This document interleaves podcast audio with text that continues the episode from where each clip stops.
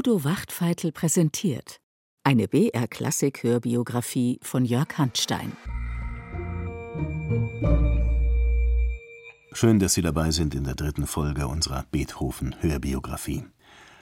Unser Titelheld hat sich mit Anfang 20 als temperamentvoller Bad Boy und Klaviervirtuose zum Liebling der Wiener Gesellschaft gespielt, aber er fordert sie mit seinen revolutionären Klängen immer wieder heraus.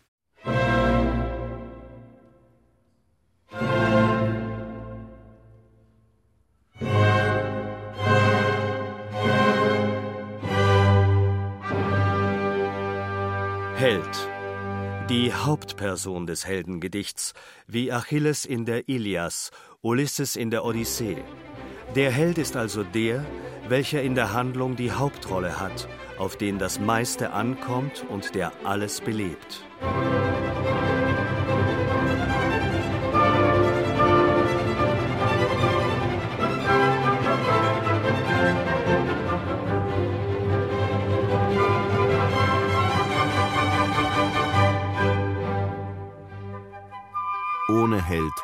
Große Literatur. So definiert die allgemeine Theorie der schönen Künste. Helden sind in Mode um 1800, heroische Opern wie zum Beispiel Achilles und ebenso die Heroen der aktuellen Kriege, etwa Admiral Nelson, der Napoleon vernichtende Niederlagen beibringt. Oder ist der vielleicht auch ein Held? Etwas bescheidener erklärt die allgemeine Theorie dass auch ein vollkommen tugendhafter, dabei standhaft leidender Mann ein erhabener Gegenstand sei. Friedrich Schiller befindet darüber hinaus, der beste Held ist der tote Held.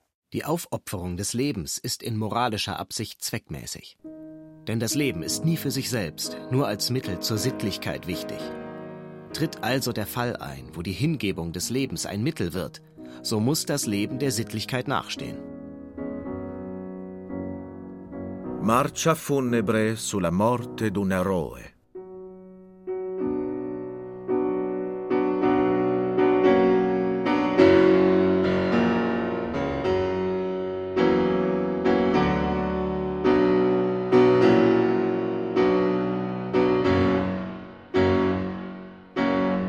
Unser Held hat nach seinem großen Konzert im April 1800 schon viel Ruhm geerntet und so erhält er von dem berühmten Tänzer Salvatore Viganò den Auftrag, sein nächstes Ballett zu vertonen. Viganò hat den Bühnentanz revolutioniert, er hat einen neuen dramatischen Stil geschaffen. Der Andrang zu seinen Choreodramen ist enorm, wohl auch, weil seine Tänzerinnen hautenge Trikots tragen, in denen sie fast nackt wirken. Die Geschöpfe des Prometheus. Ein heroisch-allegorisches Ballett in zwei Aufzügen. Prometheus. Das ist der rebellische Titan, der den Göttern einst das Feuer stahl und den Menschen brachte. Oder wie das Theater wirbt: Prometheus, der die Menschen zu seiner Zeit in einem Zustande von Unwissenheit antraf, sie durch Wissenschaften und Kunst verfeinerte und ihnen Sitten beibrachte. Es geht um nichts Geringeres als die ästhetische Erziehung des Menschen, ganz im Einklang mit Schiller. Der gesetzlose Sprung der Freude wird zum Tanz. Die ungestallte Geste zu einer anmutigen, harmonischen Gebärdensprache. Die verworrenen Laute der Empfindung fangen an, sich zum Gesange zu biegen.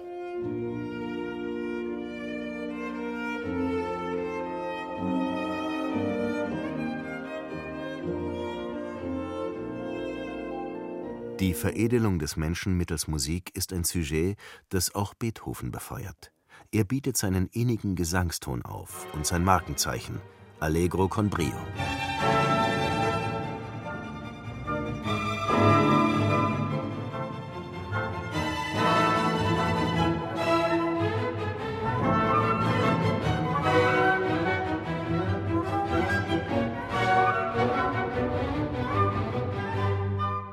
Natürlich darf ein heroischer Tanz nicht fehlen, aber die Geschöpfe des Prometheus sollten lieber friedfertig sein. Und so tanzen sie am Ende einen Contretanz, der die Menschen aller Klassen vereint.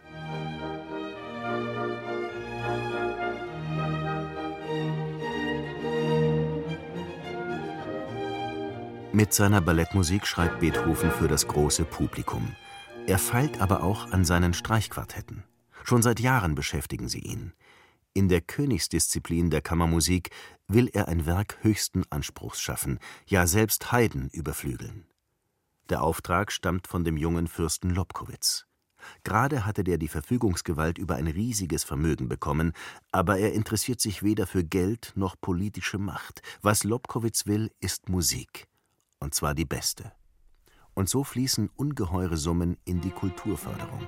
Sein Wiener Stadtpalais ist ein Musikzentrum mit Konzertsaal und eigenem Orchester. Hier treffen sich die besten Musiker.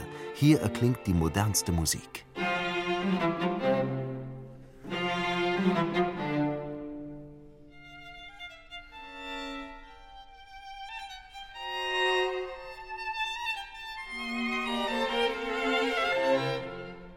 Palais Lobkowitz probt auch das Schupanzig-Quartett, das erste professionelle Ensemble dieser Art.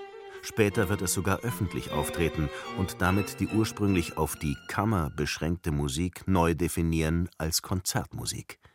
So schreibt Ignaz Schupanzig Geschichte. Schupanzig ist ein Lump, Lump, Lump. Wer kennt ihn, wer kennt ihn nicht? Den dicken Saumagen, den aufgeblasenen Eselskopf. Schuppanzig, o Esel, Schuppanzig. Wir stimmen alle ein, du bist der größte Esel. O Lump, o Esel, o Esel, Lob auf den Dicken. Beethoven macht sich gerne über Schuppanzigs Korpulenz lustig, aber er muss dem Freund dankbar sein.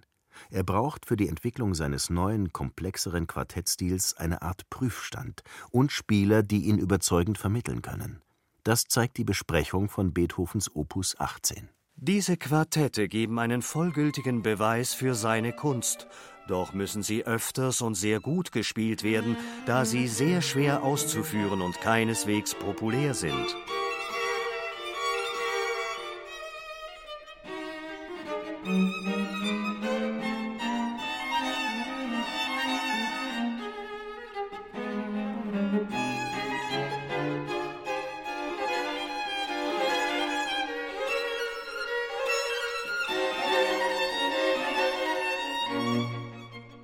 Beethoven treibt Haydns Ökonomie auf die Spitze. Ein Motiv beherrscht den Satz, obsessiv, über hundertmal erklingend. Fürst Lobkowitz ist zufrieden und spendiert 400 Gulden. Zudem profitiert Beethoven vom Verlagsgeschäft, das nach der Erfindung der Lithografie gewaltig boomt. Alles, was ich jetzt schreibe, kann ich gleich fünfmal verkaufen und auch gut bezahlt haben. Oh, wie glücklich wäre ich jetzt. Auch ein Beethoven-Poster wird feilgeboten. Ein neuer Komponistenstar ist geboren. Die Porträts zeigen ihn jetzt elegant gekleidet, mit Titus-Frisur à la mode, ohne das etwas Grobe seiner Erscheinung. Sein Inneres aber öffnet er nur seinen engsten Freunden. Am 1. Juli 1801 schreibt er Karl Amenda: Dein Beethoven lebt sehr unglücklich, im Streit mit der Natur und dem Schöpfer. Schon mehrmals fluchte ich letzterem. Wisse, dass mir der edelste Teil, mein Gehör, sehr abgenommen hat. Franz Wegeler, dem Mediziner, erklärte es genauer. Seit drei Jahren lässt das Gehör nach. Entfernte hohe Töne hört er gar nicht mehr. Die Ohren rauschen und brausen. Tinnitus. Dazu kommen noch Unterleibsbeschwerden, Durchfall, Schwäche. Ich kann sagen, ich bringe mein Leben elend zu. Seit zwei Jahren fast meide ich alle Gesellschaften, weil es mir nicht möglich ist, den Leuten zu sagen, ich bin taub. Manchmal höre ich den leise Redenden kaum, und sobald jemand schreit, ist es mir unausstehlich.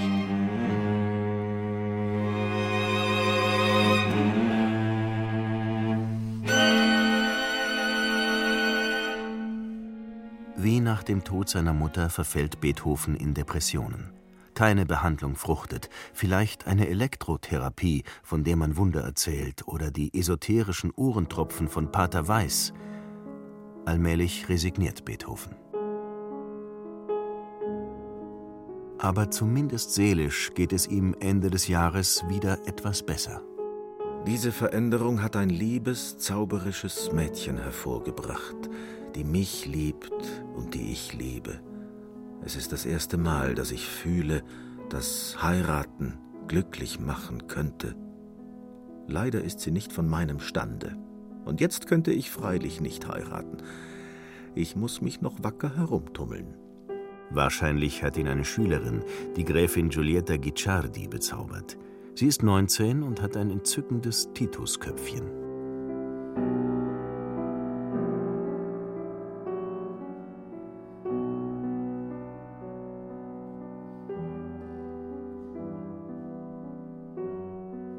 Beethoven sucht nach neuen Wegen in der Musik. Muss eine Sonate immer nach Schema F gebaut sein? Was ist wichtiger? Logik oder Fantasie? Oder lässt sich vielleicht beides verbinden?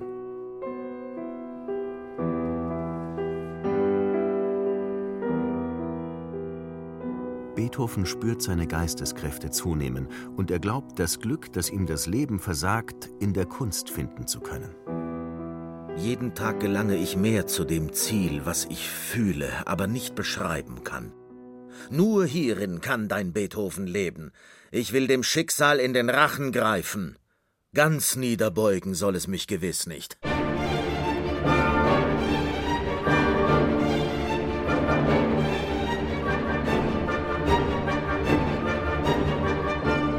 In seiner zweiten Symphonie hantiert Beethoven mit explosivem Material.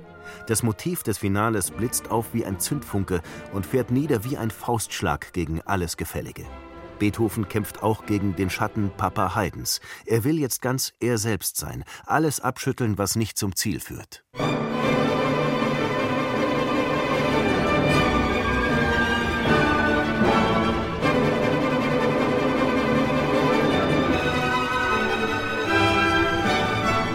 Angriff ist die beste Verteidigung. Die zweite Symphonie ist nicht nur ein Befreiungsschlag, sondern auch der Versuch, die erreichte Stellung als Komponist zu festigen. Parallel arbeitet Beethoven an seinem dritten Klavierkonzert, in dem er einen hohen, heroischen Ton anschlägt, lapidar einfach und zugleich symphonisch komplex.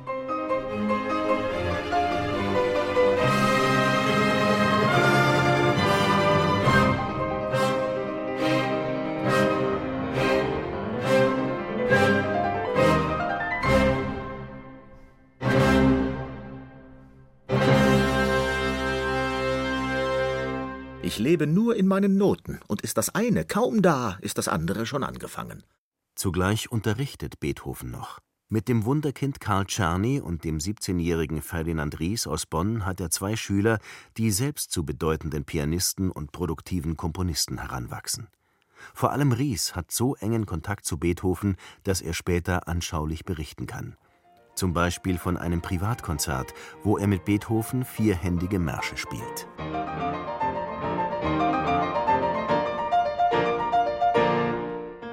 Während dies geschah, sprach der junge Graf P. so laut mit einer schönen Dame, dass Beethoven plötzlich mitten im Spiele mir die Hand vom Klavier wegzog, aufsprang und ganz laut sagte: Für solche Schweine spiele ich nicht! Im Frühjahr 1802 befindet sein Arzt, er solle einmal ganz abschalten. Ein halbes Jahr auf dem Land, bei Schonung des Gehörs, vielleicht bringt das Besserung. Heiligenstadt, anmutig zwischen Hügeln und Donau gelegen, ist genau der richtige Ort zum Entspannen. Hier gibt es guten Wein und wunderbare Spazierwege im Grünen. Die Natur wird zu Beethovens Zufluchtsort. Und doch, so berichtet später Ries, quält ihn auch dort sein Übel. Ich machte ihn nämlich auf einen Hirten aufmerksam, der auf einer Flöte im Walde recht artig blies. Beethoven konnte eine halbe Stunde lang gar nichts hören und wurde außerordentlich still und finster. Wenn er mitunter einmal lustig erschien, war er es bis zur Ausgelassenheit. Doch geschah dies nur selten. Beethoven leidet an manisch-depressiven Zuständen. In dieses Krankheitsbild fügt sich auch der gesteigerte Tatendrang, der Strom von Ideen, mit denen er seine Skizzenbücher anfüllt.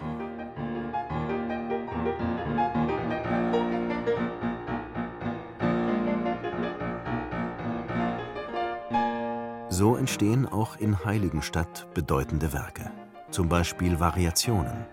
Verspielt und gelehrt, heroisch und innig, der Kontretanz aus dem Prometheus verwandelt sich in die verschiedensten Charaktere. Die Melodie wird unwichtig, was zählt, ist der Prozess dieser Verwandlung. Beethoven definiert die Gattung neu. Schließlich verfasst er einen einzigartigen Text. O ihr Menschen, die ihr mich für feindselig, störrisch oder misanthropisch haltet, wie Unrecht tut ihr mir. Ihr wisst nicht die geheime Ursache von dem. Beethoven, 31, macht sein Testament und wirbt anrührend um Verständnis. Nicht, dass ihn der Hörverlust am Komponieren hindert, er verzweifelt, weil er ihn ausschließt von der menschlichen Gesellschaft. Es fehlte wenig und ich endigte selbst mein Leben. Nur sie, die Kunst, sie hielt mich zurück. Ach, es dünkte mich unmöglich, die Welt eher zu verlassen, bis ich das alles hervorgebracht, wozu ich mich aufgelegt fühlte. So soll mein Entschluss sein, auszuharren, bis es den unerbittlichen Parzen gefällt, den Faden zu brechen. Tod, komm, wann du willst, ich gehe dir mutig entgegen. Das Testament ist auch der Versuch, weiterzuleben, das Leiden literarisch zu bewältigen. Viele Passagen ähneln dem Monolog eines Helden, wie ihn sich etwa Friedrich Schiller vorstellt. Der Verlust eines großen Guts schlägt uns zu Boden, und unser Schmerz rührt den Zuschauer. Der Schwache ist jederzeit ein Raub seines Schmerzens. Der Held und der Weise werden vom höchsten eigenen Unglück nur gerührt.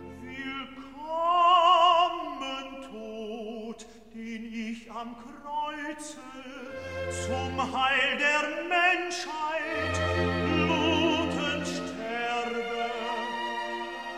Anfang 1803 komponiert Beethoven ein Oratorium, Christus am Ölberge. Es zeigt den Erlöser ganz unorthodox als menschlichen Helden, mit dem sich Beethoven identifizieren kann. Groß sind die Qual, die Angst, die Schrecken, die Gottes Hand auf ihn ergießt, doch größer ist noch seine Liebe, mit der sein Herz die Welt umschließt. Ihr werdet froh zur Seligkeit erwachen. Beethoven hat große Pläne. Er ist jetzt Kompositeur beim Theater an der Wien.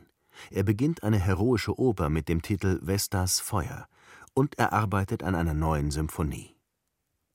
Wie Ries im Oktober 1803 mitteilt, will er sie Napoleon Bonaparte widmen, es sei denn, Fürst Lobkowitz zahlt 400 Gulden dafür, dass sie ihm gewidmet ist. In diesem Fall würde er sie wenigstens Bonaparte betiteln. Der ist jetzt erster Konsul der Republik Frankreich. Bürger, die Revolution ist zu den Grundsätzen zurückgekehrt, von denen sie ausging. Sie ist zu Ende. Napoleon will Stabilität. Er schafft Ruhe im Land und wahrt seit einiger Zeit Frieden mit Österreich. Zunächst betreibt er den kulturellen Aufbau, gerade im Bereich der Musik. Das interessiert Beethoven. Er fasst den Plan, nach Paris zu gehen. So ist die Bonaparte-Symphonie auch eine glänzende Marketingidee – auf jeden Fall, so Ries, ist es nach seiner eigenen Äußerung das größte Werk, welches er bisher schrieb. Beethoven spielte sie mir neulich vor. Ich glaube, Himmel und Erde muss unter einem zittern bei der Aufführung.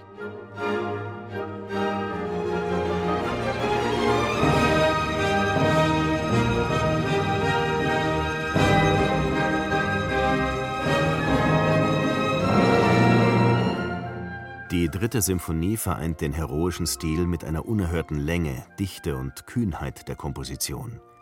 Damit ist sie auch ein Spiegel der schweren Zeiten, der dramatischen Unruhe in der großen Politik. Im Finale aber, wo Beethoven nochmals den Prometheus-Tanz zitiert, wird auch die Hoffnung auf Frieden laut.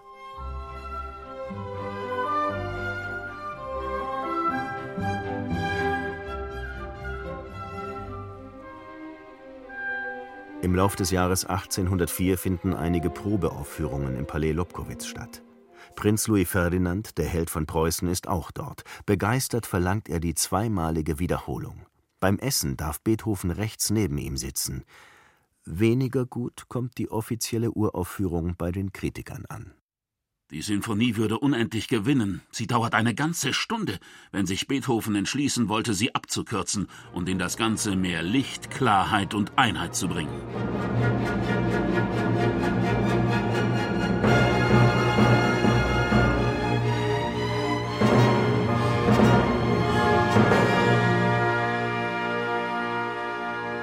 Am 18. Mai wird Napoleon Bonaparte auf sein Betreiben zum Kaiser erklärt. Fällt nun das Titelblatt der dritten Beethovens Wut über den Tyrannen zum Opfer? So erzählt es Ries. Tatsache ist, dass Beethoven noch Ende August dem Verlag erklärt: Die Sinfonie ist eigentlich betitelt Bonaparte. Doch auf der Kopie für den Verlag ist dieser Titel so wild ausradiert, dass im Papier ein Riss klafft. Wann also findet jener Wutanfall statt? Beethovens Haltung zu Bonaparte bleibt undurchsichtig, zumal er an seinem Paris-Plan noch festhält. Er treibt jetzt das Opernprojekt für das Theater an der Wien voran.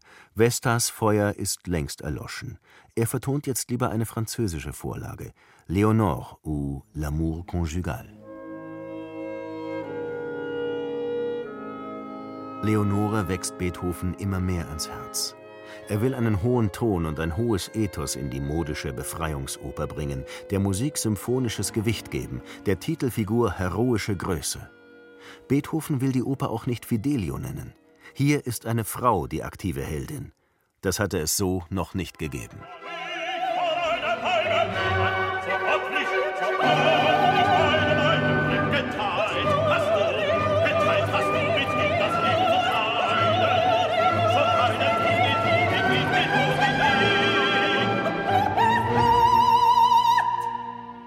Leonores Kampf gegen korrupte Staatsbeamte und politisches Unrecht macht auch die Polizeihofstelle hellhörig. Es droht das Verbot. Erst nach dem diskreten Hinweis, der Kaiserin höchst selbst gefalle der Text, darf die Oper gegeben werden.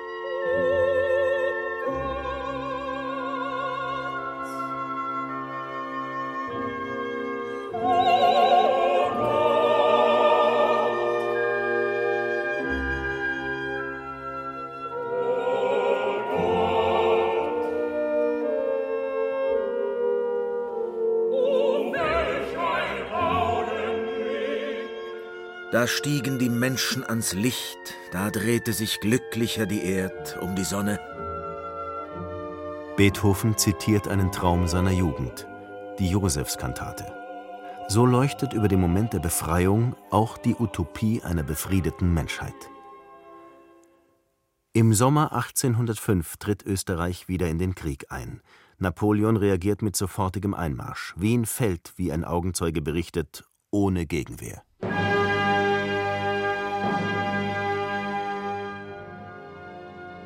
Am 13. November zog ganz unvermutet der feindliche Vortrab, 15.000 Mann, mit fliegenden Fahnen und klingendem Spiel beim Burgtor hier ein. Die Bürgerwachen salutierend und befremdet über die stille Haltung der Einwohner. Am 20. ist Premiere, aber den Wienern steht der Sinn nicht nach Oper. Beethovens wohlhabende Anhänger haben die Stadt verlassen, und so sitzen fast nur französische Soldaten im Theater. Beethovens Musik überfordert sie ebenso wie die Sänger und Musiker.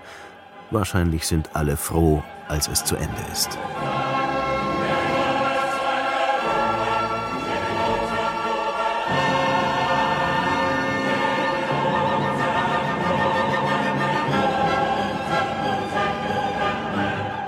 Die Franzosen stimmen nicht in den Jubel ein und auch nicht der Theaterdirektor, der die Leonore nach der dritten Vorstellung absetzt. Aber hat es je Opernmusik von solcher Kraft gegeben? Eine solche Feier der Freiheit?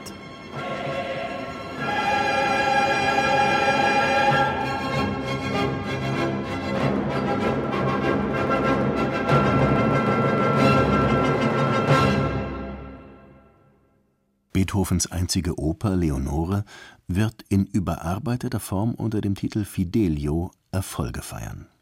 Napoleon besiegt 1806 das preußische Heer und zieht in Berlin ein. Schade, dass ich die Kriegskunst nicht so verstehe wie die Tonkunst. Ich würde ihn doch besiegen. Beethoven komponiert Schlag auf Schlag eine Symphonie nach der anderen. In der Liebe hat er kein Glück, aber seine starken Gefühle drückt er in der Musik aus, wie der Klaviersonate Opus 27 Nummer 2 in Cis-Moll, heute bekannt als Mondscheinsonate. Aber damit sind wir schon mitten in der nächsten Folge. Übrigens, wenn Sie mehr über die Musikbeispiele in unserer Hörbiografie wissen wollen, Sie finden genaue Informationen zu allen Werken und Interpreten in den Show Notes.